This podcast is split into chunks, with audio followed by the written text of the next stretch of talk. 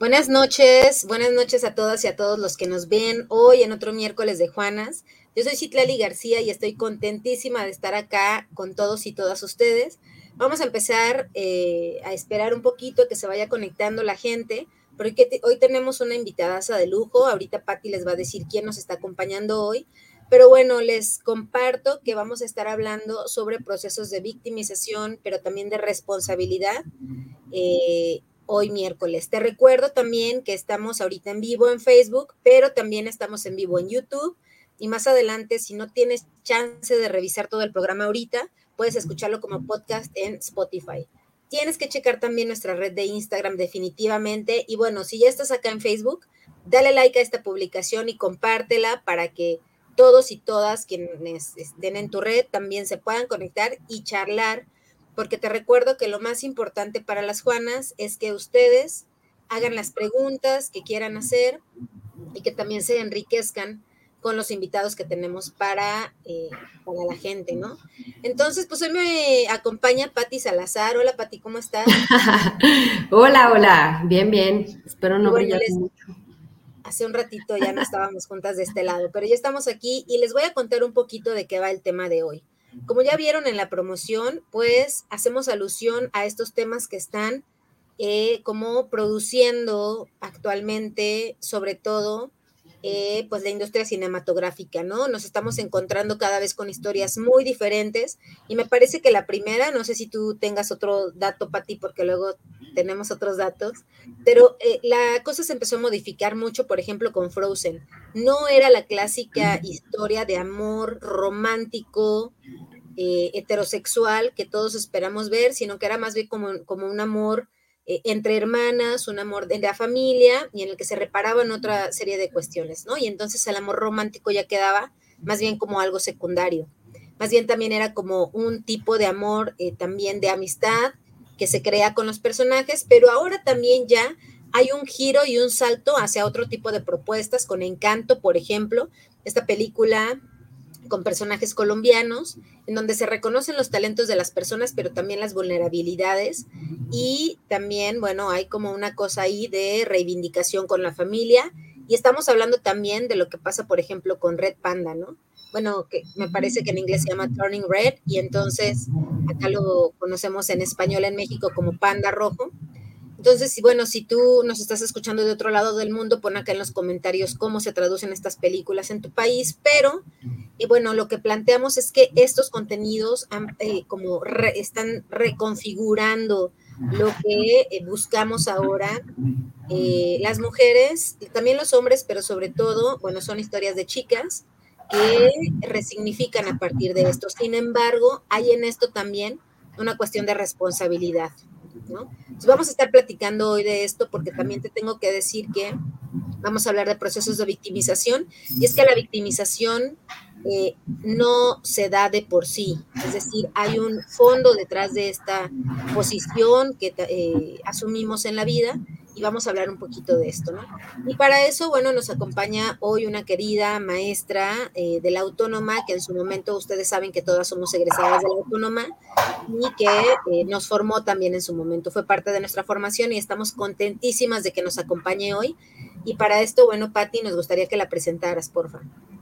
Sí, eh, tenemos una súper invitada, de verdad súper especial, este, que ya teníamos, esta es nuestra tercera temporada y teníamos pensado invitarlas desde la primera, desde hace ya casi dos, tres años, pero bueno, no, no habíamos podido empatar y pues yo les voy a leer un poquito de su currículum. Ella se llama María del Rocío Vázquez Alguero, ella es egresada de la Facultad de Psicología de la Universidad Autónoma de San Luis Potosí catedrática de esta facultad por 28 años, actualmente jubilada. Sin embargo, continúa en el ejercicio de la terapia en práctica privada, en la que ya lleva desempeñándose por 40 años.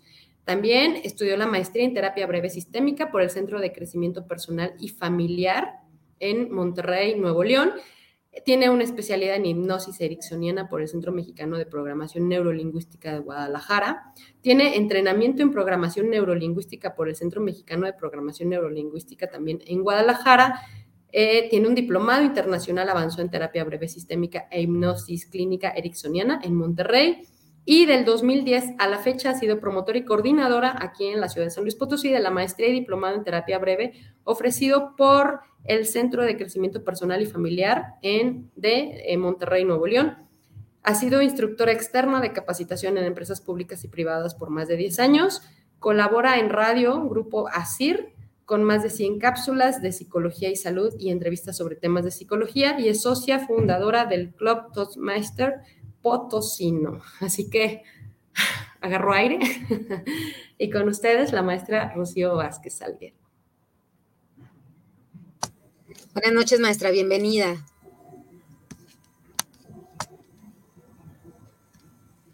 A sus órdenes. Muchas gracias. Pues vamos a abrir con las preguntas. Pati, ¿qué te parece? Tenemos por ahí ya una serie de preguntas que queremos tocar el día de hoy. Sí, fíjate que por aquí me dicen que tengo como un poquito de ruido de fondo. Espero no sé qué tan molesto o incómodo sea, porque no sé exactamente cómo hacer algo al respecto. Este, pero bueno, por, procuraré como no estar yo interviniendo porque en realidad no tengo mucho que decir. Yo te escucho muy bien, ¿eh? Este, ¿Sí? Bueno, por aquí me estaban diciendo que tenía un poco de ruido de fondo. Pero bueno, bienvenidísima maestra. Esto es un tema que se nos ha hecho muy interesante, precisamente por lo que comenta mi compañera Citlali, ¿no? Porque pareciera que las películas y las caricaturas de Disney y todo esto que es un tema de cine, pues es como la gente te dice, pues son películas X, no pasa nada, ¿no? Pero simbólicamente sí nos representan algo. Y en la actualidad aparece esta como reivindicación familiar de lo que, y aparecieron muchísimos memes, ¿no? De que lo que las mujeres hoy, o las personas, hombres y mujeres, pero como dice Citlali, principalmente estamos buscando, pues no es un tema de la búsqueda del príncipe azul, queremos una, un, perdón, queremos una disculpa, queremos una reivindicación familiar, queremos, queremos algo distinto a lo que usualmente se nos han, venido a vender las películas. Entonces, pues hoy en día se hablan mucho de todas estas heridas que las personas tenemos, ¿no? Eh, y una, una de estas preguntas que quisiéramos hacerle es cómo podemos sanar estas heridas, pero además asumir esta responsabilidad de vida, porque sabemos que muchas personas, pues, como los han planteado estas películas, ¿no? O sea, por ejemplo, en la película de Red, la, niña eh, era un espejo de lo que era la mamá, pero llega un momento en el que la mamá cede y, considera que esa relación que tiene con su mamá o esa forma de vida que se le ha planteado es como lo normal, y entonces ella olvida que en algún momento quiso ser esta, esta rebelde, esta transgresora, esta persona que quería vivir su vida, y entonces eh, cuando llega y tiene, tiene a su hija, pues entonces se le olvida que ella quiso ser eso que es su hija en este momento y quiere matar todo eso que su hija tiene en este momento. Entonces, ¿cómo podemos ser, cómo, cómo, lo, vi, cómo lo ve usted? ¿Cómo podemos ser esas personas que aún teniendo estas heridas, podemos hacernos responsables de lo que es nuestra propia realidad? Bueno, yo quisiera poner un piso de la reflexión porque contestar esta pregunta hacia al bote pronto Así como, ¿cómo podemos curar las heridas? Yo diría, ¿cuáles heridas? ¿Quién te las hizo? ¿Por qué lo significas como alguien te hizo daño y te tienes que sanar de algo? Sanar quiere decir que te enfermaste. La palabra sanar tiene que ver con enfermedad. Entonces, vamos a ver cómo el lenguaje está construyendo realidades y que son muy Ah, no son muy congruentes en el hilo de la vida. Vámonos atrás que dicen, bueno, mi mamá y, me hizo daño. Mira, afortunadamente yo tengo 64 años y, y me la sé. He visto películas y ¿qué sabemos? Yo di la materia de comunicación humana con toda una teoría y la verdad es que nos olvidamos de la teoría, los principios fundamentales bajo los cuales vamos a hacer una lectura de la realidad. Nosotros estamos haciendo lecturas de la realidad todo el tiempo y nos vamos identificando con los personajes que salen en las películas o en las series de televisión. Y yo no soy nueva en esto, o sea, a mí sí me, siempre me ha interesado estar viendo qué están haciendo los medios masivos de comunicación porque ustedes saben que a través de los medios masivos de comunicación, entre ellos el cine, ya no digas la televisión, ahora Netflix y, todas esas plataformas que hay para crear y construir realidades. Entonces, lo que vas viendo es que en realidad a través de esos medios están metiendo una agenda para que la gente se identifique y se crea todas sus descripciones y explicaciones de la realidad. Eso tiene un fondo y es un fondo político, económico a nivel mundial, en donde tú vas a ver cómo en ciertos países conviene perfilar la gente en una dirección y en otros países en otra dirección y no vamos muy homogéneamente en la construcción, van por pasos y por países y por agendas. Entonces, ¿qué estamos viendo en nuestro país? ¿Qué es lo que nos interesa? Bueno, nos verán gente de otro mundo, pero no les va a ser difícil razonar esto que voy a decir. Te están poniendo un modelo de cómo tienes que aprender. Vamos a recordar que el ser humano tiene tres, tres formas de manejar su psique o su vida. Mente, que es el pensamiento, el pensar, el sentir y el actuar.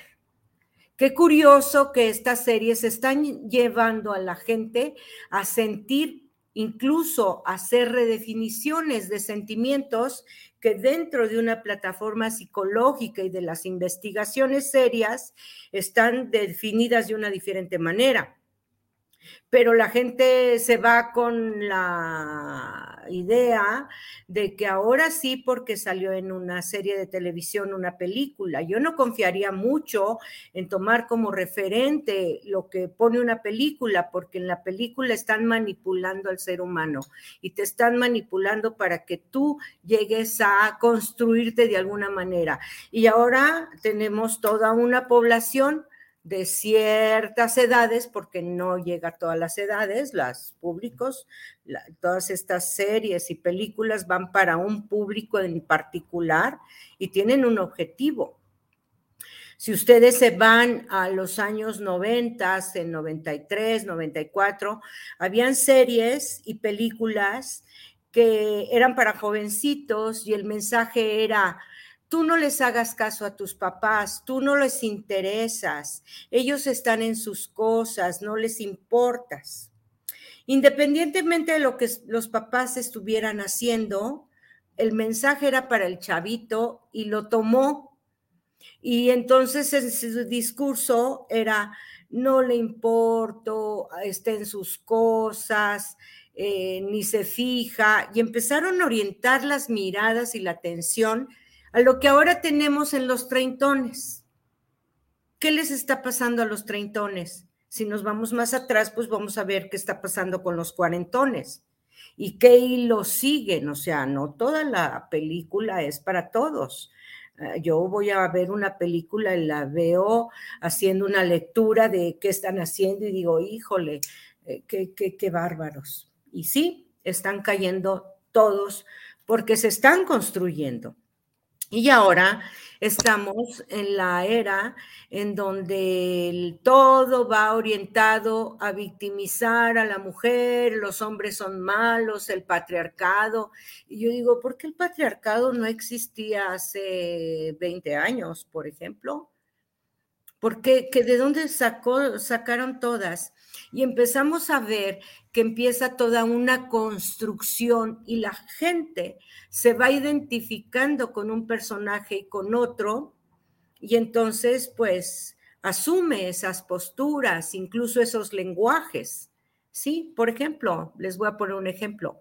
Cuando entró Felipe Calderón a la, a la presidencia, él usó una palabra que era tolerancia. ¿Qué significa tolerar? ¿Qué significa tolerar? Aguantar el maltrato. Entonces, se convirtió en la tolerancia en una forma como si fuera valioso tolerar el maltrato.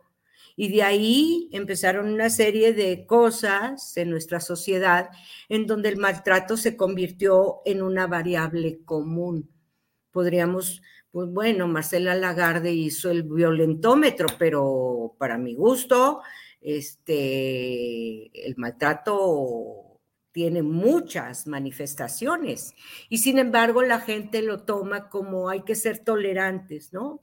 Eh, la discriminación la palabra discriminar la toman como rechazo y en su función original es discriminar, es distinguir. Y dentro de una epistemología, eh, eh, la palabra discriminar te lleva a comprender que discriminar es distinguir, hacer distinciones. Y el hecho de que tú hagas una distinción le da paso al aprendizaje. El aprendizaje no se da si tú no haces distinciones. Si no distingues el blanco del negro, si no distingues el buen trato del maltrato, no aprendes. Pero entonces la palabra discriminar se le dio otro uso y de ahí ya ustedes ya lo saben. Entonces, ¿qué pasa con la, la gente que ahora se victimiza y le está queriendo echar la culpa? Porque eso es culpa de sus circunstancias a sus padres, a su historia, al maestro que la reprobó, al, al, presidente, él tiene la culpa de todo. Entonces, ahí es, yo estoy en una circunstancia que es ajena a mi control. Está por efecto de algo que alguien ha hecho de mí. Y yo soy así y me tengo que pelear con la gente porque la gente quiere que yo sea de una manera que no soy. Y entonces ahí empieza la distorsión, ¿verdad? Que dices, bueno, ¿cómo puedo yo sanar mis heridas? Y yo diría, ¿cuáles heridas? A mí me gustaría eh, hacer como aquí una pequeña intervención, porque esto usted ha tocado puntos muy importantes. Primero, cómo generacionalmente absorbemos los contenidos que vemos, ¿no? No solamente en eh, los, las plataformas de streaming de ahora de películas, sino en redes. O sea, generacionalmente sí hay una diferencia importante de cómo absorbemos esos contenidos. Y esto que usted dice, por ejemplo, de la responsabilidad, y yo lo llamaría así, responsabilidad en el lenguaje, también es algo importantísimo. ¿Cómo me apropio de estos discursos que sí son externos a mí, pero que en algún momento los puedo hacer míos y entonces puedo utilizarlos a mi favor? Podría parecer que no y que incluso eh, yo podría decir, bueno, es que soy víctima, esto, bla, bla, bla, como usted dice, el maltrato, pero los usamos a nuestro favor.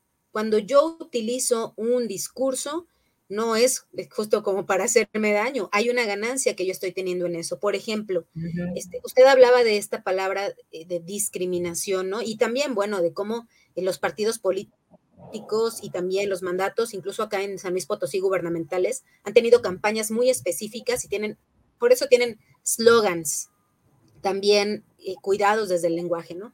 Pero también pienso ahora, por ejemplo, cómo esta cuestión de la discapacidad también se manejó a partir de la discriminación. Y usted dice, bueno, es que discriminación es justamente aceptar como estas diferencias. Y en un momento, por eso es también muy importante cuando referimos un tema, hacer esta referencia histórica, porque en algún momento la discapacidad era hablar de aceptar y entonces incluir y todo esto, y ahora el discurso es como más bien acepta la diferencia, abraza esa diferencia, etcétera, ¿no?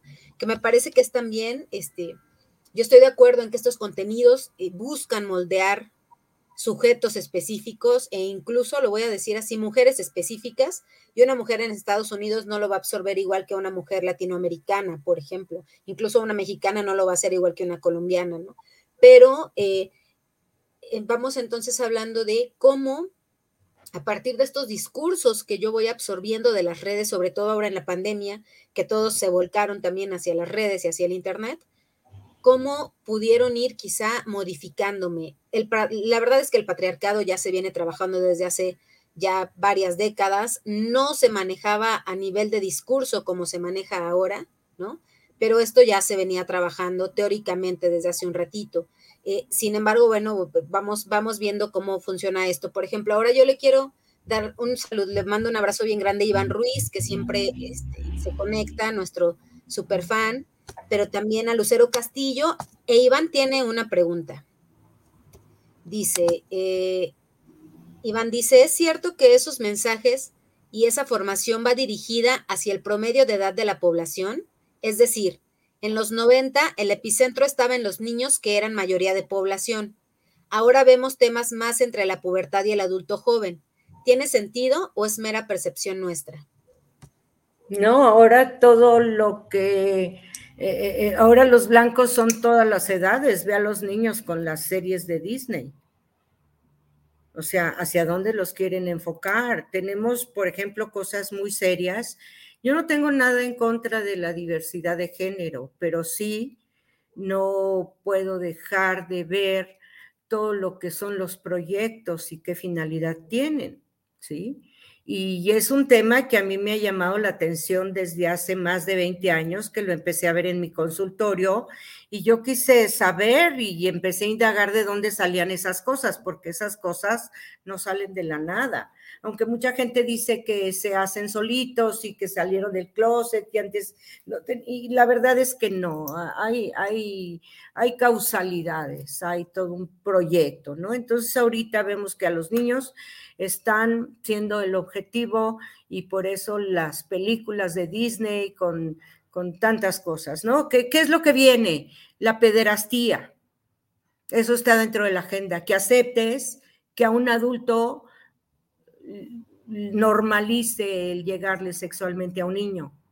Y eso, pues dicen, es parte de la diversidad. ¿Sí? Entonces vamos normalizando cosas hasta ahorita los niños. Los niños son los que están más desprotegidos y son más despreciados. No hay muchas campañas de protección a los niños como lo hay con la protección a los animales, que, a mí se me hace que eso es esquizofrénico, ¿no? O sea, vale más un perro que un niño que una vida humana. Y es ahí donde no estoy en contra de nada, pero simplemente estoy viendo lo que está aconteciendo y no es que yo eh, eh, sea viejita y diga en mis tiempos, no, yo he vivido una, yo he vivido una sociedad en transición y los cambios más grandes que ha habido en el mundo han sido vividos por una generación antes que la mía y la mía a lo que nos hemos tenido que adaptar y hemos tenido que ir aprendiendo a vivir en este mundo. ¿Por qué? Porque nosotros hemos tenido que aprender en un mundo y tener que aprender a vivir una vida que no era nuestra expectativa, pero sin embargo la hemos tenido que aprender.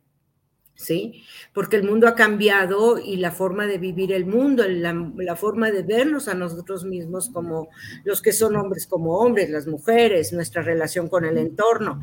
Entonces sí ha habido cambios, pero cambios marcados por algo, ¿sí? Y esto atrás está una, una política económica, no hay más. Y, les puedo dar una conferencia completa de todo esto porque tengo toda una investigación, un sustento, tengo datos, tengo información que permite, que me permite decir lo que digo, ¿no?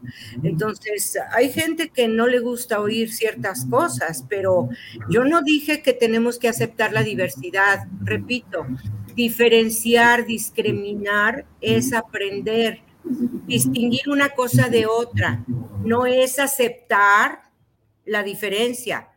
La diferencia es una cosa, diferenciar es una cosa, discriminar es trazar distinciones, que es lo que sobreviene. Y eso pues tendríamos que tener una plataforma epistemológica para poder entender lo que les estoy diciendo, ¿verdad? La palabra discriminar se utiliza para no discriminas a la gente que es diferente, ahí está mal aplicada.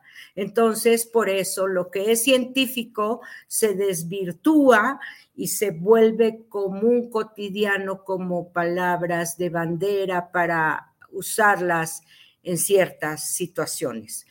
El que tú puedas decir, hay que aceptar a la gente que es diferente, claro, vivimos en una sociedad plural, todos somos diferentes, todos, no hay persona igual. Entonces, tenemos que aprender a vivir con personas que son diferentes a nosotros, que eh, desde una cosa tan sencilla como tú barres de una manera y te voy a decir, así no se barre, mira, te voy a decir, y bueno, tú tienes una manera de barrer, si el resultado es el mismo, llégale, ¿no? Con tu forma. Es como cuando antes decíamos, cada quien tiene una manera de matar cucarachas y, y si las mata, pues bueno, eh, con trapeador, con un paño, con el pie, como quieras, ¿no? Esa es la diferencia real pero lo llevan todo a la sexualidad, a la, cuestión de sexualidad. Y creo que ahí estamos fallando todos como sociedad, como psicólogos, porque no estamos utilizando una epistemología que nos permita abordar una, una problemática social o una, un fenómeno social. No le quiero decir problemática, porque lo podemos hacer problemática en la medida que nos tengamos la habilidad para hacer problemas. Eso es una habilidad que unos tienen en hacer todo problema, ¿no? Y decir, es que a mí no me quieren, es que mira. Bueno, entonces vamos a ver al término de, víctimas, ¿no? Eh, ahora todo el mundo está con la palabra de que hay que perdonar a nuestros padres de lo que me hicieron y se inventan cada cosa que digo, ¿qué habilidad tienen para crear condiciones problemáticas, no nada más en los demás, sino en sí mismos. Decir, me tengo que sanar, sanar qué. Y te voy a decir una cosa, la vida son momentos. Lo que pasó de hace un minuto para atrás ya no existe. Ya no existe, más que en tu cabeza. Tú puedes tener la capacidad para gestionar tu estado en el presente, no tenemos más que el presente. En el presente, tú puedes tomar decisiones de qué pensar, qué sentir y qué hacer. Ahora, si eres mayor de edad, que es a quien nos vamos a enfocar, estar diciendo que yo tengo que sanar heridas porque mi mamá no me quiso, no me cambió el pañal cuando estaba chiquita, no fue por mí al kinder y me dejó ahí, o me dijo tarada porque se me derramó el, este, el pastel del cumpleaños de alguien.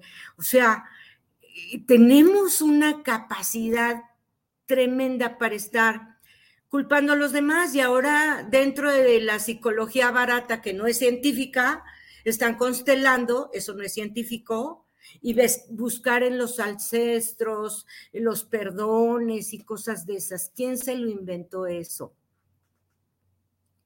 ¿Qué vas a, que dices? Es que de generación en generación, ahora, por ejemplo, yo tengo mala suerte con los hombres porque esto está dentro de mi dinastía y mi abuelita o mi bisabuelita eh, eh, tenía ese problema y yo lo estoy cargando. ¿Quién te dijo eso? ¿Quién te dijo eso? ¿Quién te metió en la cabeza eso? Entonces van y, y construyen cosas. Y también te voy a mencionar, vamos a sanar al niño interior. ¿Tienes una niña interior adentro? Un embarazo ahí medio atorado. La respuesta, la respuesta es no. ¿Por qué infantilizan a la gente adulta? Y andan con, son cosas bizarras. Eso no es ciencia. ¿Qué, ¿Dónde ¿qué, se tienes una, una, niña interior que tienes que sanar porque sufrió en la infancia algo? Yo, yo, tengo ahí algo. Bueno, es que, por ejemplo, me hizo mucho sentido esto que usted menciona con las heridas, porque, bueno, yo no soy clínica, y eso tengo que hacerlo mención. Yo me dedico únicamente a la docencia, entonces de clínica no tengo la más mínima experiencia, pero a mí me gusta mucho realizar analogías, hacer analogías, ¿no? Y ahorita que menciona eso de las heridas, pues haciendo una analogía con una herida real, pues claro, ¿no? Si yo me fracturé en la infancia y ahorita tengo 35 años, pues esa herida tuvo que sanar de alguna forma, ¿no? Yo no voy a estar pensando en cómo voy a sanar mi fractura de los 5 años, mi esguince de los 10 años, mi torceduro, mi moretón de los 15 o de los 20, o sea, sanó porque sanó, sanó bien o sanó mal, pero de alguna forma sanó. Entonces, eso me hace mucho sentido. Mi pregunta también es para usted, por ejemplo, ¿cuántas de las personas que acuden a terapia con usted, muchos de estos motivos tienen que ver con estas cargas familiares? Porque yo, por ejemplo, a mí se me hace muy fácil decir, hablar, y yo he hablado con muchas compañeras y conocidas y amigas sobre este tema de la victimización, victimización. Y yo digo, no, pero es que yo bla, bla, y yo no, y yo no creo, yo no pienso, y yo no tengo nada que reprochar ni de nada que reclamar. Y me dicen, pero tú, pero tú, pero tú, y veo mucha gente a mi alrededor que trae una carga de expectativas, por ejemplo, voy aquí a, eh, bueno, hablaré de otra persona, una amiga, una prima vecina de la amiga de la, no sé, tiene una abuelita de 95 años. y entonces, esta abuelita de 95 años de repente empieza a platicar sobre su mamá y llora, ¿no? Y dice, es que yo recuerdo cómo en aquel momento llegó el sacerdote a mi casa y entonces mi mamá me hizo quedar en vergüenza y empieza a llorar. Yo no puedo creer cómo es que, si mi abuelita tiene ahorita 95, ya fue mi abuelita, 95 años, ¿no? Esta situación sucedió cuando ella tenía, no sé, 70, tal vez más, pero lloraba, ¿no? Y yo decía, ¿de verdad?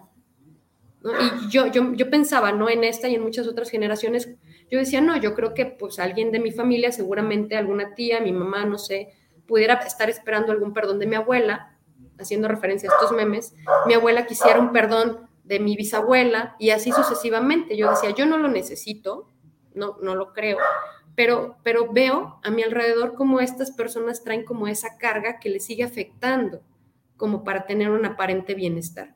Mi pregunta es, ¿cuántas de estas personas que acuden con usted considera que el motivo de consulta se deriva de esta carga que por decisión inconsciente, pues tal vez llevan así a cuestas, ¿no? Y que los hace llevar una vida de, de víctimas.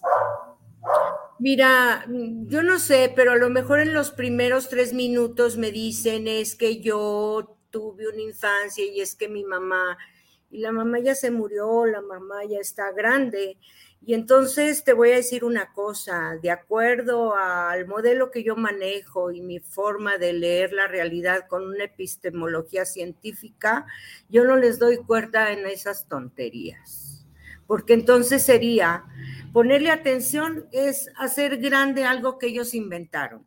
Y te voy a poner un ejemplo.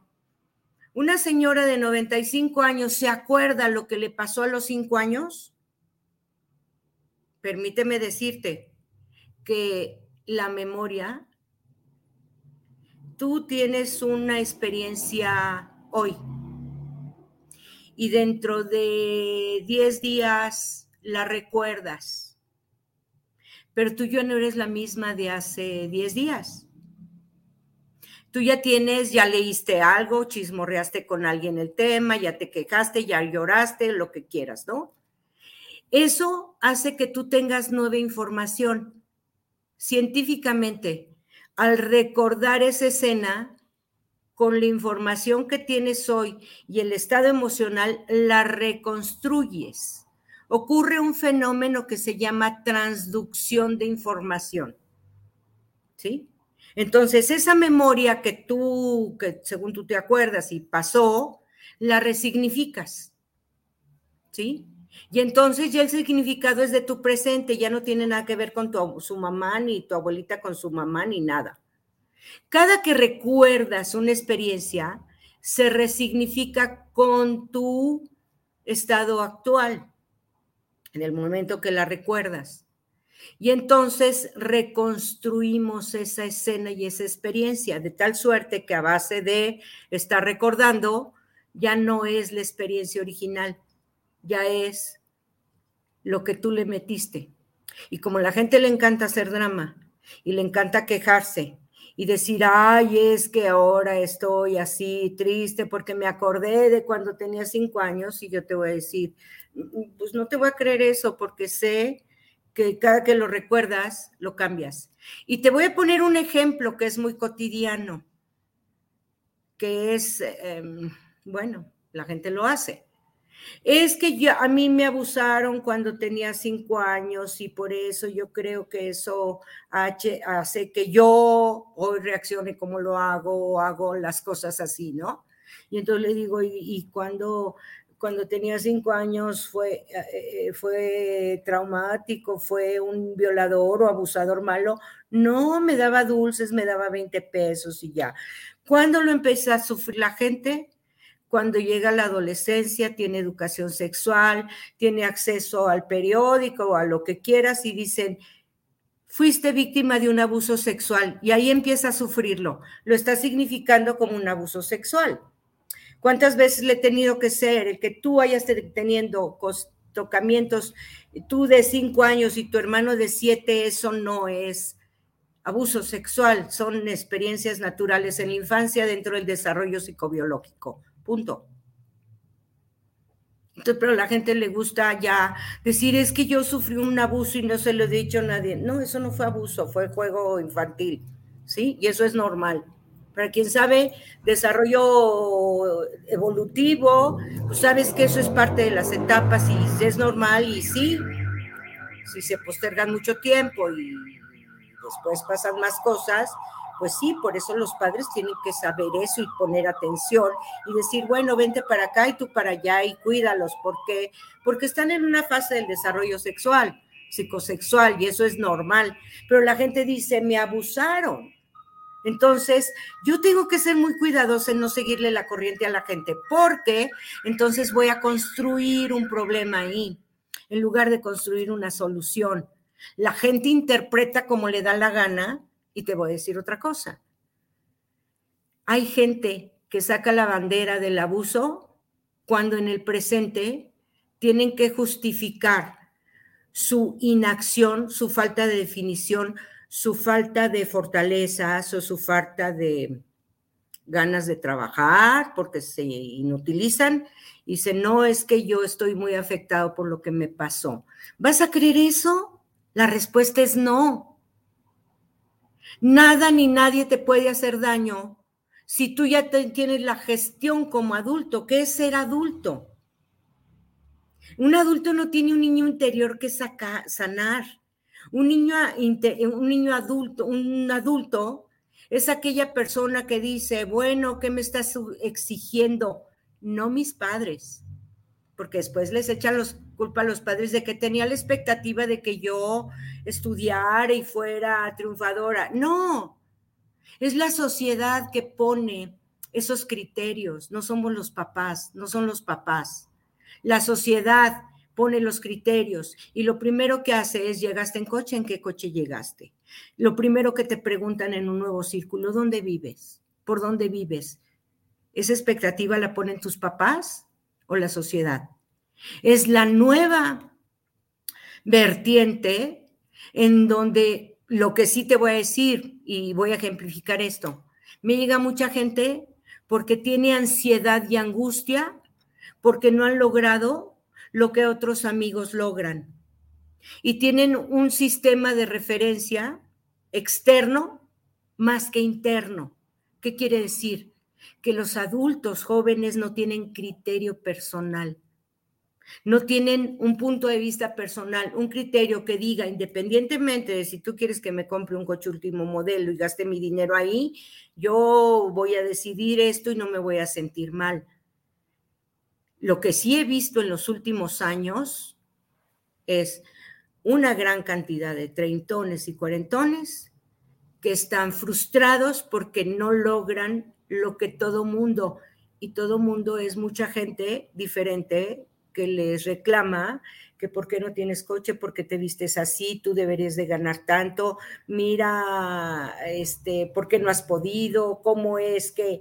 Y los criticones no son los papás, son los iguales, ¿sí? ¿Qué está pasando? ¿Por qué sufre la gente? Porque tiene más un marco de referencia externo, que es lo que digan los demás, lo que diga la sociedad más que un marco de referencia interno. Y el marco de referencia interno es una conquista de la terapia, que tú tengas tu propia cosmovisión, porque ese es el piso de tu vida.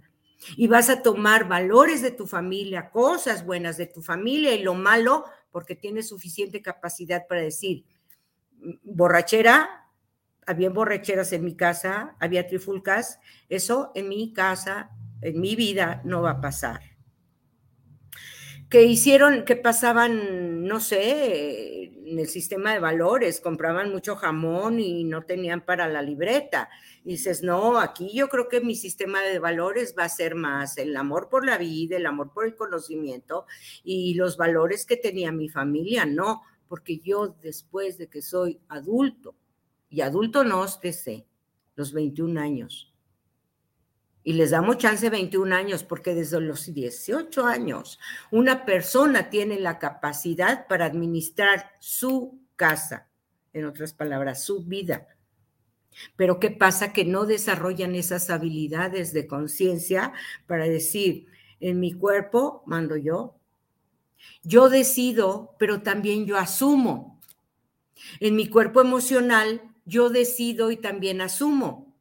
Y en mi sistema financiero yo decido y también asumo. ¿Sí me van siguiendo? Entonces, ¿cómo, ah, ¿cómo podemos, eh, a ver, yo vengo de una familia y entonces eh, estas cosas que yo soy hoy, las soy por un proceso de identificación, no solamente con mi familia, sino también con mis cercanos, ¿no? Con mis pares, este, etcétera, con los lugares que frecuento y las, las personas con las que me involucro. Pero si en mi casa siempre fue como mm, procesos muy patológicos, relaciones muy rotas, este, socializaciones eh, que poco favorables, ¿no? Incluso desde que yo estaba pequeña. ¿Cómo hago para entonces usted dice, no, no, hay algún momento en el que yo como adulta ya puedo decidir como ciertas cosas, pero si yo toda mi vida crecí con eso, ¿no? Y si mi pasado está marcado por eso, y justamente, bueno, este, es la percepción que yo tengo de ese pasado, porque si yo vivo en este presente también, es la percepción que yo tengo de este presente, ¿no? Dice Paul Vaslavi que es real la realidad, ¿no? Y entonces, la realidad también la construyo a partir de mis propias percepciones, pero si yo vengo de una familia que tiene todos estos procesos un tanto patológicos, ¿cómo creo este proceso de conciencia en mi adulta? En todas las familias hay cosas locas.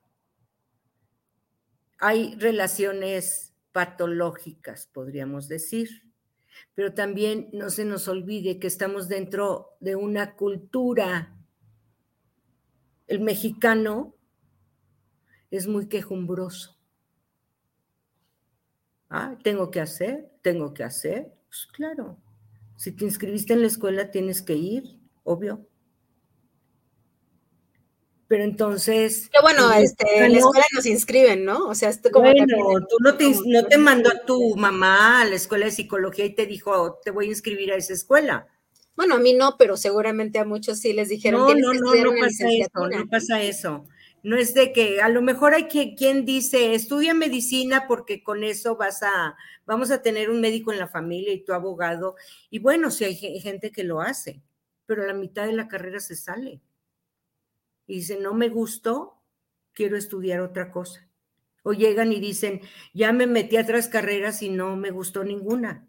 Quiero que me ayudes a ver cuál es mi vocación. Y resulta que no quieren estudiar nada. Y digo, no, mijito, estudia algo, estudia algo. Pero ¿cómo se logra este proceso de conciencia yo siendo adulto, pues? Yo creo que también tenemos que ser conscientes que estamos en una sociedad que alega mucho. El mexicano le encanta alegar, no es discusión. No es lo mismo discutir un tema y, y debatir que alegar. Al mexicano le encanta mucho sacar lo que pasó ayer y antier y me acordé cuando están a punto de tener una relación armónica. Hay quien dice, ay, tiene la adicción a las malas condiciones en las relaciones. Sí, hay gente que genera adrenalina que genera emociones cuando se pelea, cuando grita, cuando insulta. Entonces es cuando nos llegan a terapia y te voy a poner un ejemplo. Cuando la gente eh, tiene actitudes, formas de ser y de reaccionar que le provocan problemas, eso a mí me indica que tengo que hacer una pregunta y le digo, ¿cómo has tratado de cambiar? ¿Has tratado de modificar esto? Sí, he tratado de autocontrolarme, pero me sigo enojando. Cuando menos acuerdo, entro en ira, grito, ofendo, humillo o X, ¿no? Hay un montón de actitudes problemáticas, que es lo que yo me dedico, ¿sí? Pero entonces, ¿qué he investigado en los últimos 22 años? que hay cosas que la gente quiere cambiar y no puede. Y entonces para mí la pregunta fue, ¿qué es lo que hace que la gente se enoje? No es el otro, porque a veces se enoja sin razón. ¿Qué es lo que hace que la gente está en ira cuando nada? ¿O qué es lo que hace que la gente empiece a reclamar, que es lo típico, ¿no? Entonces yo no te voy a contestar de qué tenemos que hacer los adultos, te voy a decir, pues creo que si tú detectas, y ahorita les voy a dar un regalazo, ¿qué intentas demostrarte a ti mismo y a los demás a través de reaccionar enojonamente? Y entonces te van a decir, yo, eso me ayuda, el enojarme a mí me ayuda a sentir que soy aceptado o que soy superior o que soy respetado. Ah, ok. Entonces, atrás de esa conducta hay un sentimiento placentero. Claro que vas a reaccionar así si se siente bonito. Poder. Estar a la altura, ¿sí? Y entonces yo te voy a decir, ¿cuál es el contrario de sentirse poderoso. Y estamos hablando de sentimientos. Sentirse insignificante, pequeñito. Ok, vulnerable. Yo no doy la palabra, yo permito que la persona diga, me siento insignificante. Es una palabra con la cual está bautizando una sensación interna. Los sentimientos no tienen nombre, porque se elaboran en el hemisferio derecho y el hemisferio derecho no tiene palabras. Pero ahí están. Y el hemisferio izquierdo les ayuda poniéndole un nombre. ¿Sí? Bautizamos eso. Pero no con mi palabra, es con la del otro. Entonces, el sentimiento de ser insignificante es la raíz. Y si te explico, ese es un miedo. Nuestros miedos no están afuera de nosotros, están adentro de nosotros. ¿A qué le tienes miedo? A sentirte insignificante. Y para evitar ese sentimiento, te enojas, ofendes o como te enojes, para sentirte superior. Pero una vez que viene el episodio de conducta con su emoción gratificante, viene el arrepentimiento porque lastimaste una relación. Entonces, con quien te enojaste, ahí fracturaste algo y después viene un sentimiento de culpa. Y dices, ¡ay, otra vez! Pero esa reacción de enojo fue instantánea, fue en automático. ¿Por qué? Porque es una máscara cuando se manifiesta el sentimiento de ser insignificante. ¿Qué tenemos que hacer? Decirle a la, a la persona, perdona a tu madre porque se enojaba, o, o, tú que te enojas con tu mamá, o con quien tu novio, con quien quieras. No. Ya no te voy a estar eh, forzando de que trate de controlar esa reacción de enojo. No, vámonos al origen, ¿a qué le tienes miedo? ¿A sentirme insignificante? Bueno, ahí intervengo y se, he diseñado una técnica para hacer esa intervención. Algunos de mis alumnos en la clínica se las enseñé. En ese tiempo no tenía el nombre y se llamaba La Poderosa. ¿Por qué poderosa? Porque te quito un miedo en 15 minutos. Es un proceso de intervención usando el lenguaje, usando hipnosis y una serie de pasos, ¿sí? Y se quita. ¿Qué te da como resultado que la gente deja de enojarse?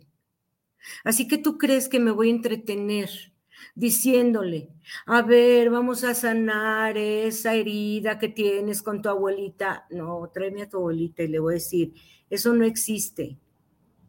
¿Qué es lo que estás sintiendo hoy? Que te, porque esa historia ya la reinventaste y ahora estás sufriendo diciendo es que cuando era niña mía nadie me quería o lo que quieras y dices yo no te voy a revictimizar en mi consultorio porque sé que eso no es. Te haría un daño si te sigo la corriente de que tienes que perdonar, perdonar a tu mamá y luego a tu abuelita y a, su mamá. ¿Y, ¿Y a dónde nos vamos a ir? ¿Hasta la época de la conquista? ¿Vamos a perdonar a la Malinche? Eso no puede ser. No puede ser que, estemos nosotros yéndonos con la finta de la psicología de la banqueta, con explicaciones de banqueta. Tenemos que ser científicos, utilizar un paradigma, un modelo, una, epistemología que nos permita leer la realidad y aprender a entender cómo es la fenomenología que participa en la construcción de la experiencia humana. Y entonces lo vas a entender, vas a entender de procesos, cómo le hace aquí adentro la gente para, para construir una experiencia y ya.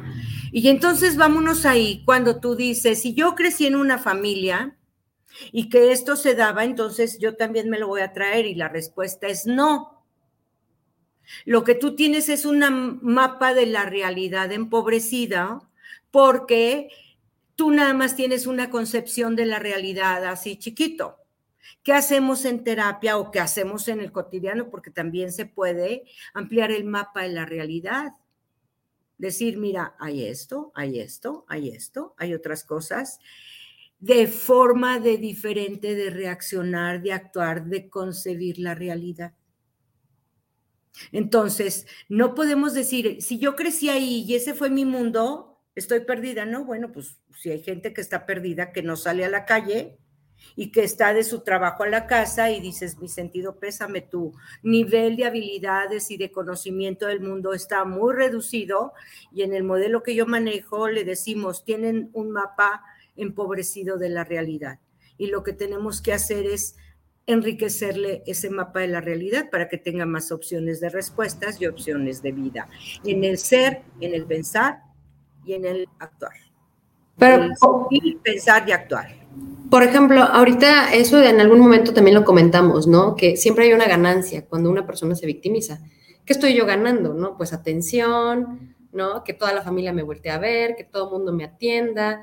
Entonces, mi pregunta también ahí es, o sea, yo al victimizarme estoy obteniendo una ganancia.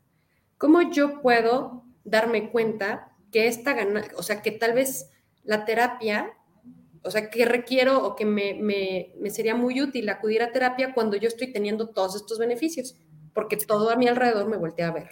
Sí, nada más que es momentáneo. Te voy a decir que la victimización, el decir me hizo yo, pobrecita, no tengo dinero, mi papá, mi mamá, mi abuelita, el de la esquina, X, el, el adoptar una postura de víctima es una actitud problemática que te va a impedir lo que quieres. Te va a impedir lograr lo que quieres.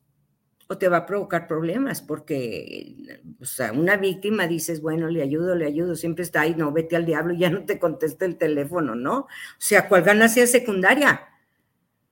¿Qué he descubierto yo en lo que tengo trabajando un poquito más de 20 años. La actitud de víctima, y te voy a hacer la pregunta a cualquiera que me la conteste, incluso del público, ¿qué intentas demostrarte a ti mismo y a los demás a través de asumir una postura de víctima? El, el actuar como víctima te ayuda a sentir que eres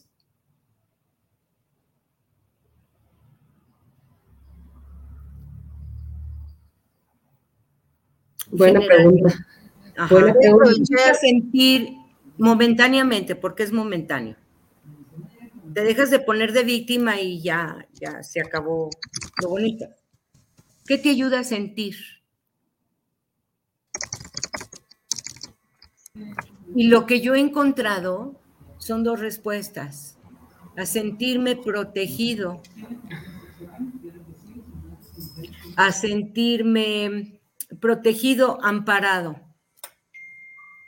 ¿Cuál es el miedo que hay atrás de las víctimas? Un sentimiento de desamparo. Voy a mencionar aquí un par, voy a hacer un paréntesis porque ya tenemos respuestas. Por ejemplo, eh, bueno, primero quiero saludar a Oralia. Oralia le manda saludos, maestra, y dice, excelente técnica, la poderosa. Por ahí Pau Torres dice, queremos saber cuál es la poderosa por dos. No, más bien agenden una cita con, en, terapia, ya les vamos a pasar los datos de la maestra para que les apliquen la poderosa. Y entonces, eh, actuar como víctima me mantiene, por ejemplo, dicen acá inocente, dicen eh, atendido, por ejemplo, ¿no? Eh, un saludote también a buenas noches y dice, bueno, esperar la tolerancia de los demás. Ajá. y por ejemplo, Rosy Vázquez dice, un saludo a Rosy Vázquez, dice algo muy importante, dice, ojalá y desde temprana edad las personas pudiéramos ver la vida de esta manera, comprender y comprender la epistemología. Vivimos bombardeados por todo lo que nos dicta la sociedad y de ello se derivan las enfermedades mentales. Bueno, pues las enfermedades mentales también han sido justo construidas, ¿no? Inventadas, pues. Entonces, eh, respondiendo a esta pregunta, actuar como víctima me mantiene, dicen atendido, inocente. Inocente no, atendido. La, respuesta que están dando acá y dice... A ver, bueno, vamos a ver, vamos a tomar que inocente. Vale. ¿Cuál es el contrario? Culpable. Mm, inocente. El contrario de inocente, bueno, pues es culpable. O pervertido, dependiendo el, el significado de inocencia, ¿no? Dice Iván, voy a, de mí no van a estar hablando con eso de pervertido. No, un saludote, Iván. Pero eh, justo, ¿no? E-, es, bueno este planteamiento. ¿Qué me da asumir esta posición? Justo, ¿no? Y ahora que eh, no hay respuestas para o eh, recetas, pues, ¿no? Hay justo técnicas y hay intervenciones que en terapia nos permiten reconstruir y, como usted dice, resignificar las realidades que construimos a partir de nuestras vivencias. Y bueno, pues la apuesta justo es eh, que quienes nos ven y quienes eh, nos escuchen más adelante, pues accedan a espacios de psicoterapia, ¿no? Justo para respondernos nuestras propias preguntas. Sí, porque a mí me ha tocado mucho lo que hace rato que creo que no, no terminé esa parte, a mí me ha tocado mucho decirlo, pero a mí me ha tocado mucho escuchar, pues sí, pero es que tú no sabes lo que es vivir con una mamá así, lo que es vivir con un familiar así, lo que es vivir y haber crecido. Y entonces, pues no me quedan herramientas porque precisamente somos amigas, son amistades, yo no soy clínica, no soy su terapeuta, y, y entonces yo no sé qué responder ante eso, ¿no? Bueno, nunca vas a poder con alguien que se va a estar quejando de todo y finalmente te va a decir, tú no me puedes entender porque tú no sabes lo que es vivir con una mamá así. Y, y, yo diría, bueno, ¿cómo es que si tu mamá ha sido tu mamá 30 años, ¿Cómo es que no has aprendido a vivir con ella? O sea, a entenderla. Sas. Porque muchas personas quieren que las mamás sean como ellos quieren y les cumplan sus caprichos. Y la verdad es que la mamá puede estar en su posición, con su punto de vista, con su idiosincrasia. ¿Y por qué diablos tú, hija, vas a querer cambiar a tu mamá a título de qué? ¿Con qué autoridad? ¿Tú las mamás tenemos que irnos adaptando a todas las tonteras que se les ocurren a los hijos? La respuesta es no. Entonces, creo que también ahí hay que sensibilizar a los jóvenes, que si te salen, es que tú no sabes cómo has de ser vivir con una mamá como la mía, yo digo, también he de pensar que cómo ha de ser para tu mamá vivir con alguien como tú, que mira cómo te quejas, nada te gusta. Wow. Ha de ser un suplicio para ella decir, sí, ya se despertó. Aquí pregunta también, Rosy, Rosy Vázquez dice, y entonces, ¿cuándo sí es correcto pronunciar la palabra perdón? ¿Qué es el perdón? Pregunta Rosy. Perdón quiere decir que tú vas a hacer un acto emocional de aceptar a la otra persona por algo que tú defines que ella te hizo. ¿Sí? Entonces el otro tiene la culpa de que tú te sientas de alguna manera. Yo creo que cuando somos adultos la palabra perdón no debería de existir. Mejoras lo que tienes que hacer. Pon a trabajar tu cabecita para orientar. Lo que pasó ya no existe, ¿de acuerdo? Tú ya no existe. Ya. ¿Qué sí existe? Pues la vida te está exigiendo algo a ti. ponte a trabajar en eso. ¿Qué te exige la vida? No tu mamá, porque también dicen, oh, es que mis papás me exigen o mi mamá o eh, eh, me exigen que sea yo, yo de alguna manera. Y te voy a decir una cosa, ya basta. La vida te exige. La condición en la que tú eliges te exige. Si alguien que se decidió casar va a decir, oh, es que él me exige que haga de comer. No, no, no. O sea, tú o él o en coordinación tienen que hacer de comer, ¿de acuerdo? O sea, de eso nadie se salva. Alguien tiene que barrer, trapear y sacudir, pero eso pues, nadie se salva, ni, ni por muy liberal que seas, a menos de que pagues para que alguien lo haga. Y si no, vas a tener tu mugrero. Y la razón por la cual discuten las parejas es, es que yo le digo que barra y trapea y él llega y toma el celular y está en Facebook y está chismorreando en WhatsApp. Y yo diría, ay, es que ella es muy exigente. Y yo diría, no, ella no es exigente. Tu condición de hombre casado, el matrimonio es el que exige. Ella no es exigente de cuidar al niño. Tú decidiste casarte y tener niños, esa condición te exige. Haz tu parte, haz tu parte. La gente no exige. ¿Para qué te casabas, Juan? ¿Para qué te casabas sin tener las habilidades para sobrevivir en un mundo en donde hay que estar a la altura del matrimonio? Por eso las personas fallan por eso fallan en el matrimonio. Y eso no nada más en matrimonios hombre-mujer, en todo tipo de relaciones. Sí, siempre el cuento es, ay, está sucio que tú y las discusiones dicen, ¿quién nos educó?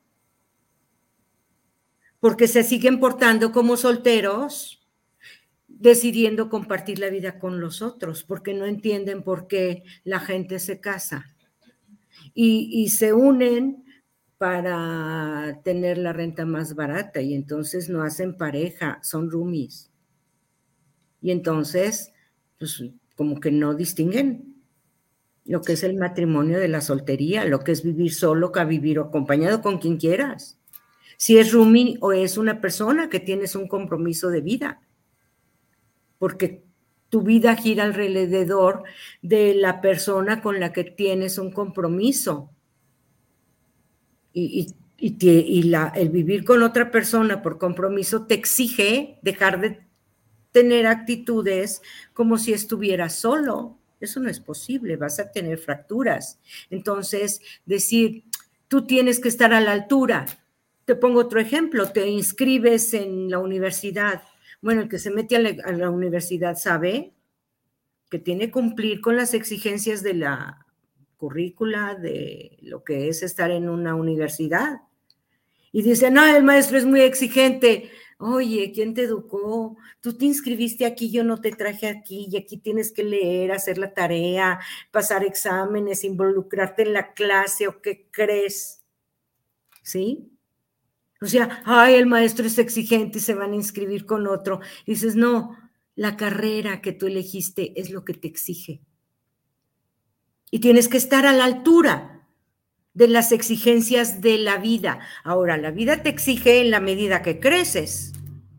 Por eso los treintones andan de que a qué horas te casas y a qué horas te casas. Y, y ahí sí, tú tienes que decir, la vida no me exige que me case es mi abuelita, es mi tía y son los sangrones de la familia que dicen, ay, ¿a qué horas te casas?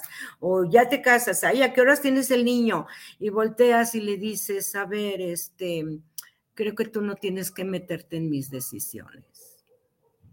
Y tienes que ser muy asertivo o decirle, un día me voy a casar y tú vas a pagar la boda. Cuando tú pagues la boda, ese día me caso o cuando tú me digas voy a, mantener a tus hijos, ese día mira, no con uno, con diez. ¿Sí? O cuando alguien te dice, oye, subiste de peso, porque es otra exigencia, ¿no? El otro día estaban hablando del peso. Y entonces, ¿qué tienes que decir? Bueno, lo bueno es que tú no me cargas, ¿verdad? Lo bueno es que tú no pagas mis hamburguesas. Lo bueno es que tú no me compras la ropa. Entonces, ¿en qué te ofende? Y entonces le aprendes a callarle la boca a la gente a, a partir de poner límites y decirle de aquí para allá eres tú, de aquí para acá eres soy yo y de aquí para acá yo gestiono mi vida, mis pensamientos, mis decisiones. Pero sí, si yo decido, tengo que asumir la responsabilidad de las consecuencias de mis decisiones. Entonces, ¿qué tienes que perdonarle a quién? Ni a ti mismo, porque dices, bueno, metí la pata. Bueno, por ignorancia, por inocencia, por taradez, por lo que quieras, o porque quise saber qué, qué pasaba, si quise el reto. Bueno, eh, un efecto adverso, Asume la responsabilidad de las consecuencias de tus decisiones, buenas y no tan buenas. ¿Sí? Si tú decides, a mí no me vengas a echar la culpa de que porque en tu infancia no sé qué, no. Tu decisión como adulto tiene que venir acompañado con la responsabilidad de asumir las consecuencias. Entonces, cuando tú hablas de perdón, ¿a quién vas a perdonar? ¿Qué es eso? Como el que comete pecados y va con el padre y se confiesa y le dice, reza diez padres nuestros y yo te perdono y al ratito la vuelve a hacer. Eso viene de una ideología católica, religiosa, que nada más las religiones, perdón por los que creen, pero no las debieron haber inventado. Las religiones han traído muchas cosas adversas en el ser humano. Ha sido el peor invento dentro de la historia de la humanidad, igual que el dinero. El dinero, las religiones y las fronteras fueron inventos, creaciones, construcciones que nos ha lentificado el progreso como humanidad nos ha coartado el progreso como humanidad. Entonces, cuando tú tienes un hijo, yo sugiero que lo eduques libre de prejuicio social y religioso. Y prejuicio social, estos somos iguales. No hay distinción. Todos tenemos el mismo valor como seres humanos. Lo mismo viene a comer a mi casa una persona que vive en una casa con piso de tierra a una persona que vive y que tiene departamentos en Nueva York y en otras partes y trae un BMW, lo mismo y comen lo mismo. Y si están las dos juntas, las siento en la misma mesa. ¿Por qué? Porque no, no, no voy a, a, a humillar a uno por que el otro, ¿no? Decir, ay, no, tú sí, tú en la cocina, ¿no? Entonces, todos somos iguales, lo único que tenemos de diferencia es la cuna que nos vio nacer. ¿Sí? Ese podría ser otro tema más adelante, la cuna que nos vio nacer, ¿no? Exactamente, la cuna en donde hay oportunidades para unos, oportunidades para otros, y ahí sí vamos a encontrar que no está muy equilibrada la sociedad que hay muchos de abajo, menos de en medio y poquitos de arriba, ¿sí? Usted dijo una, una, palabra eh, que tiene un peso importante, el compromiso. Entonces es como este compromiso de que asumo con mis decisiones.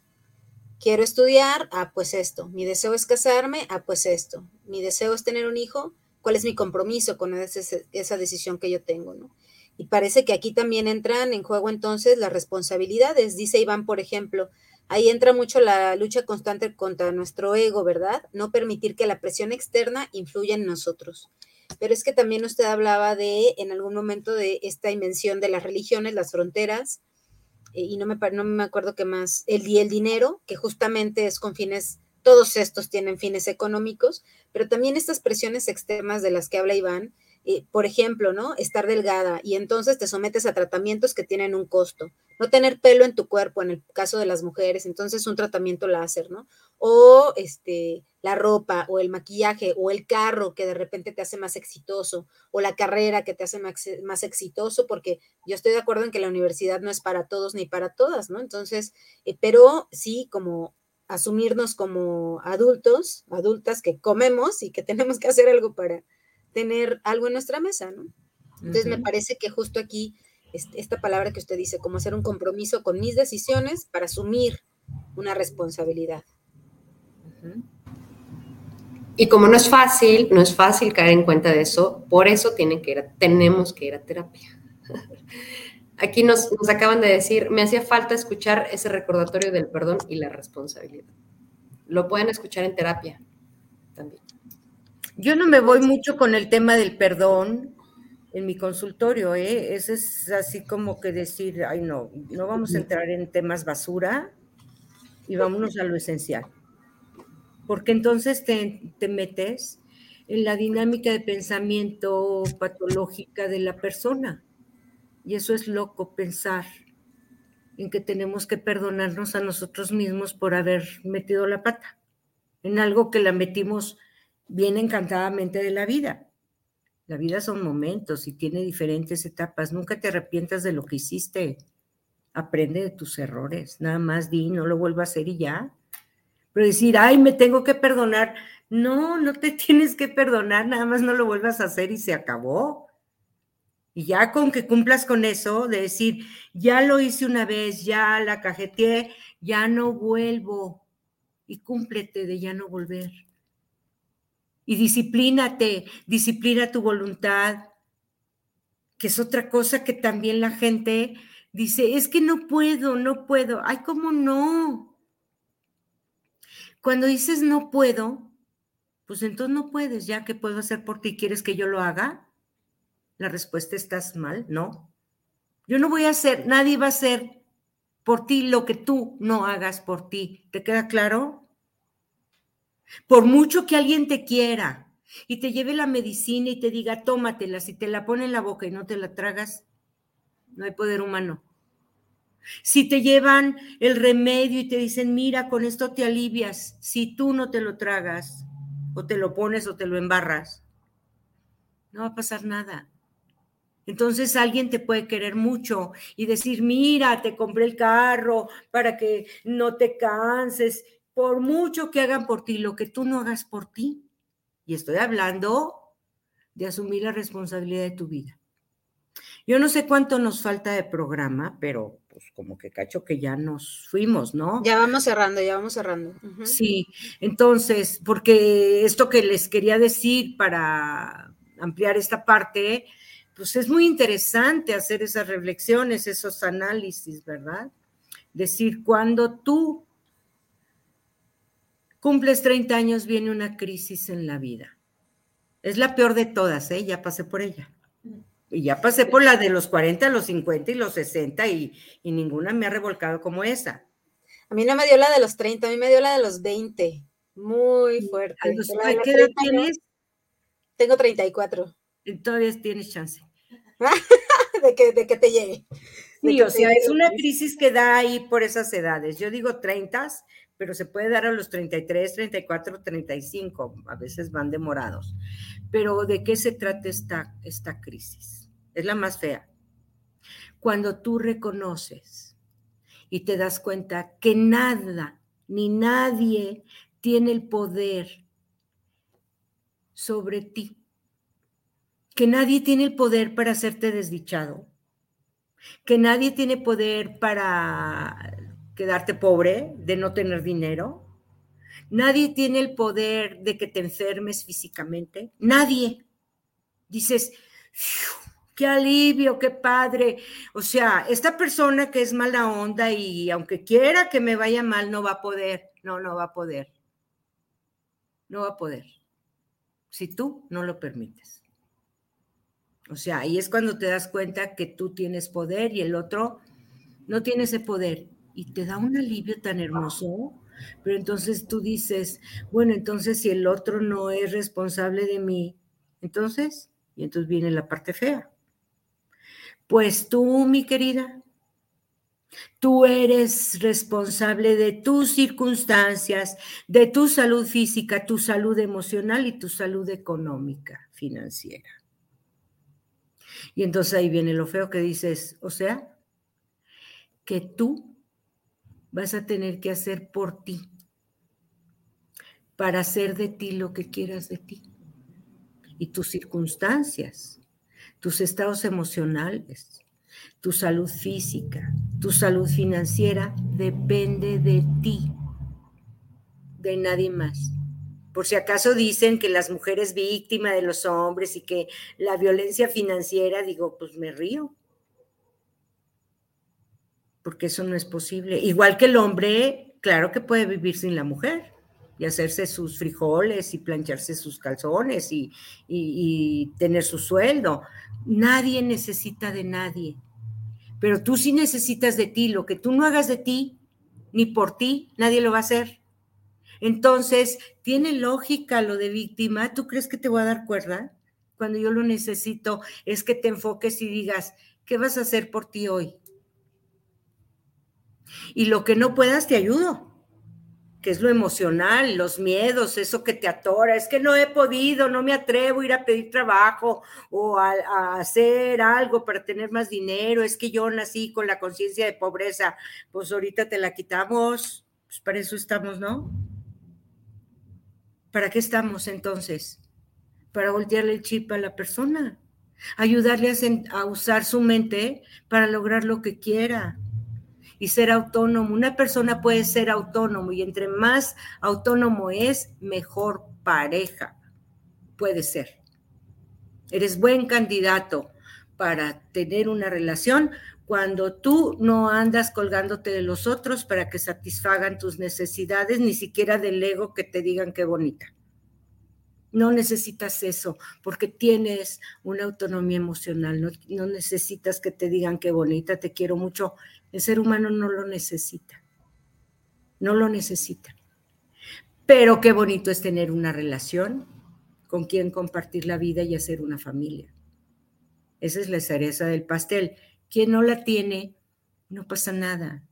Es un rico pastel hacer de tu vida algo maravilloso y delicioso y con una ilusión todos los días, hasta el fin de tus días, eso es posible y lo puedes hacer tú.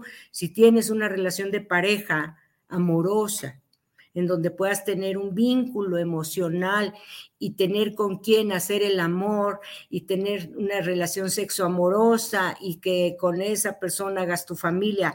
Ah, ojo, se sugiere que a través del sexo se tienen hijos, pero bueno, quien no quiera, bueno, ya es tu familia, es tu hogar en donde ahí tú decides cuáles son los, las reglas que van a definirse. Y entonces si tú no se te ha brillado el cerebro, pues, pues vienes a terapia y aquí abrimos tu mapa de la realidad, que en realidad eso hacemos. Aumentar las posibilidades, el mapa de realidad, para que tú puedas lograr lo que quieres.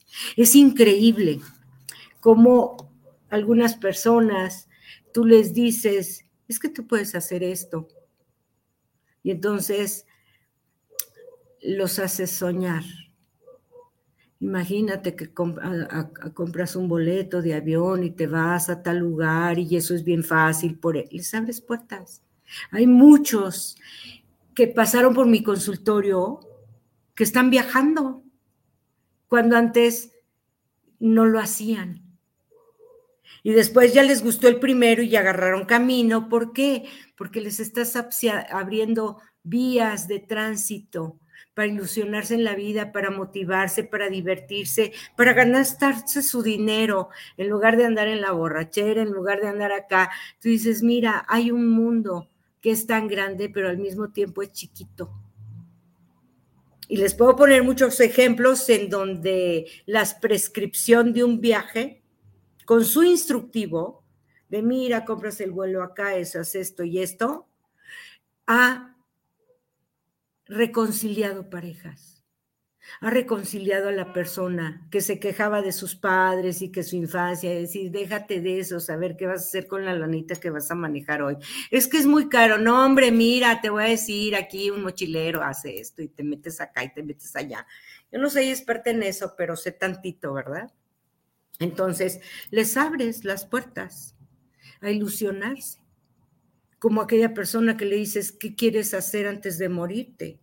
Y tiene 70 años.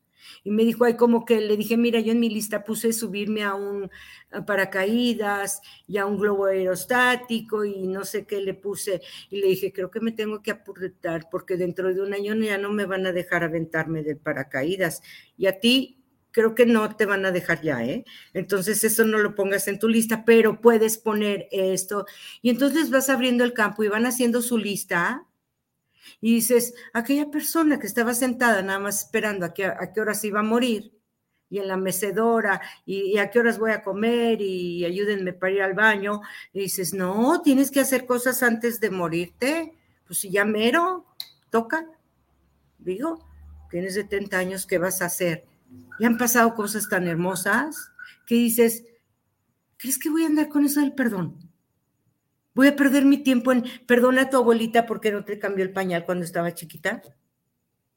¿Tú crees que voy a perder el tiempo? Yo construyo soluciones. Yo abro los caminos para el cambio. ¿Qué quieres? En lugar de entretenerme en lo que no quieres, no te gustó y perdónalo, yo en esas andanzas, en esos modelos no le entró. Y de la niña interior tampoco, y las constelaciones tampoco. Ya deja a tus ancestros en paz. Hazte responsable de tú hoy, ¿qué quieres de aquí a mañana? El mundo el mundo, ahorita el mundo que ustedes tienen a los 30, se me dijeran, pide un deseo, quiero tener 30 años otra vez, pero con mi experiencia, ¿sí? Quiero, el mundo es de los treintones, hay cosas bien padres que no había hace, cuando yo tenía 30, cuando menos. Las posibilidades, las posibilidades de viajar, las facilidades de estudiar, hay, hay tantas cosas gratis que ya el que dice, hoy es que estoy triste, es que mira, y está pensando en perdonar, no, mira, deja eso, ponte aquí a ver todo lo que te está ofreciendo el mundo, que es mucho, mucho más de lo que me ofrecieron a mí. Estudiar en, un, en el extranjero, demonios. Yo no estudié en Harvard y yo decía, qué padre de ser estar en la Universidad de Harvard. Y no, mi hija lo hizo y digo, ¡ay, qué padre! Y no porque fuera mi sueño, fue porque ella buscó una beca y se la consiguió. Porque el mundo es para ustedes. Eso consiguen lo que les da la gana, en pocas palabras. Nada más es ponerle inteligencia y ganitas y claro que un poquito de esfuerzo, no te lo van a dar gratis. Tienes que saber inglés, tienes que tener ciertas habilidades. O sea, sí, cuesta, pero no cuesta caro. Es un esfuercito que vas a hacer, apréndete, eh, métete a una especialidad, un curso, lo que quieras, y toma tu vida en serio, porque ahí vas a tomar de la vida lo que quieres. El mundo tiene tantas cosas que yo digo, ay, ¿cómo no nací hace tanto? Porque ahora está el globo aerostático, está viéndote del paracaídas, viéndote del tobogán, ahora van a poner esto allá y, ajá, y, ya no, pues yo ya ahorita ya no, ya hay cosas que yo sé que, que pues ya no, ya no corro igual, pero, y ya no me queda el bikini igual, o sea, ya no, pero ahorita viajar, es tan fácil como ir a Mezquitic. Pero la gente lo ve imposible. Todo es posible, todo se puede. Nada más oriéntate, ¿qué quieres? Y ya. Por eso, ahora me entienden, porque dentro de mi modelo no me voy a entretener en perdona, este, tu abuelita, Constela, tu niña interior. Es decir, mi niña interior, yo tengo una mujer adentro yo no tengo tiempo de estar ah, pensando de que la niña interior que está herida de la infancia, no, esa no existe. Yo me identifico con la mujer que soy ahora, por lo que pienso ahora, por lo que siento ahora y por el índice de responsabilidad que tengo sobre mí y en mi vida. Y eso, pues, ¿cuál niña? Mejor dedícate a curarte el callo que te duele. Mejor dices, ay, creo que necesito el tinte, déjame ir a pintármelo, ¿no? Haz eso. Wow. Creo que ya. yo, siento que fue como, como una sangoloteada, ¿no? No sé cómo lo sintieron, yo creo que sí.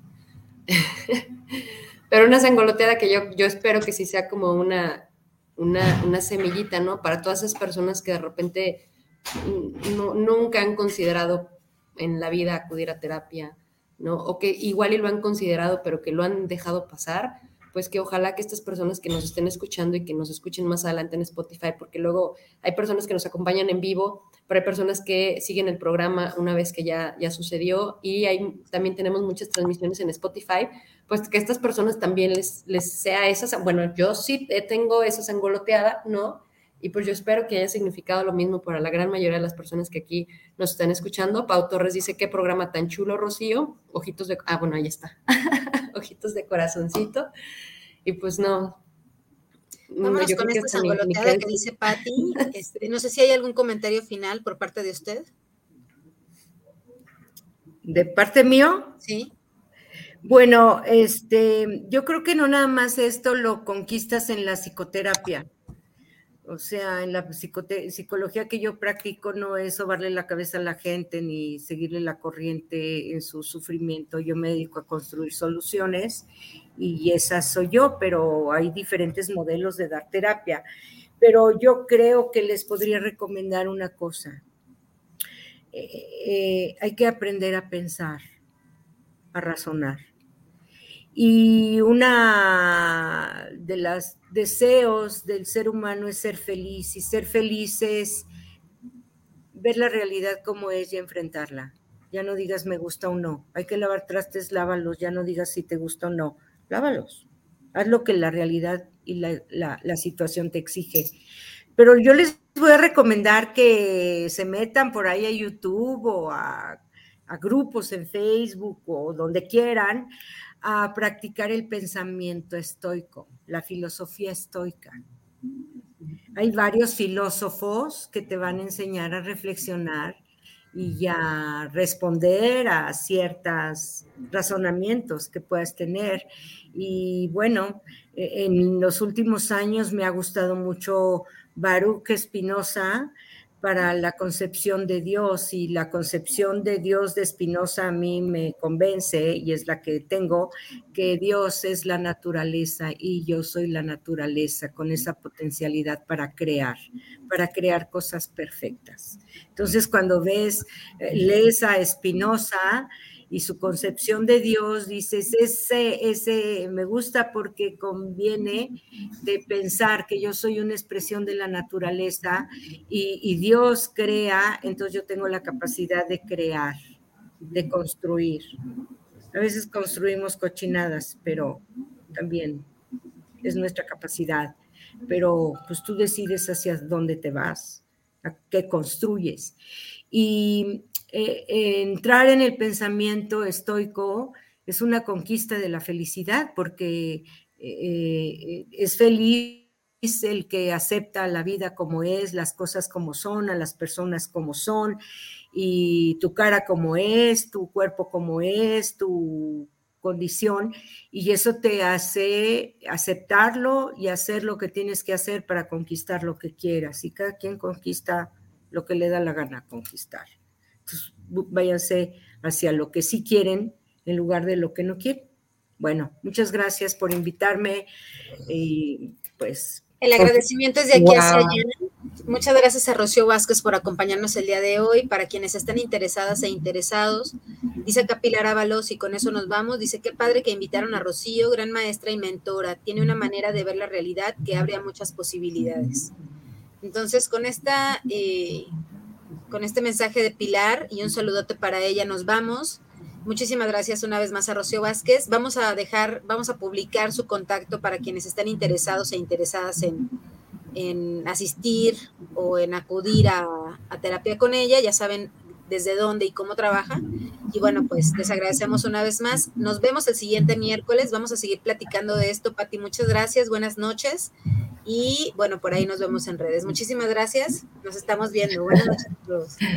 Gracias. Gracias, maestra. Hasta luego.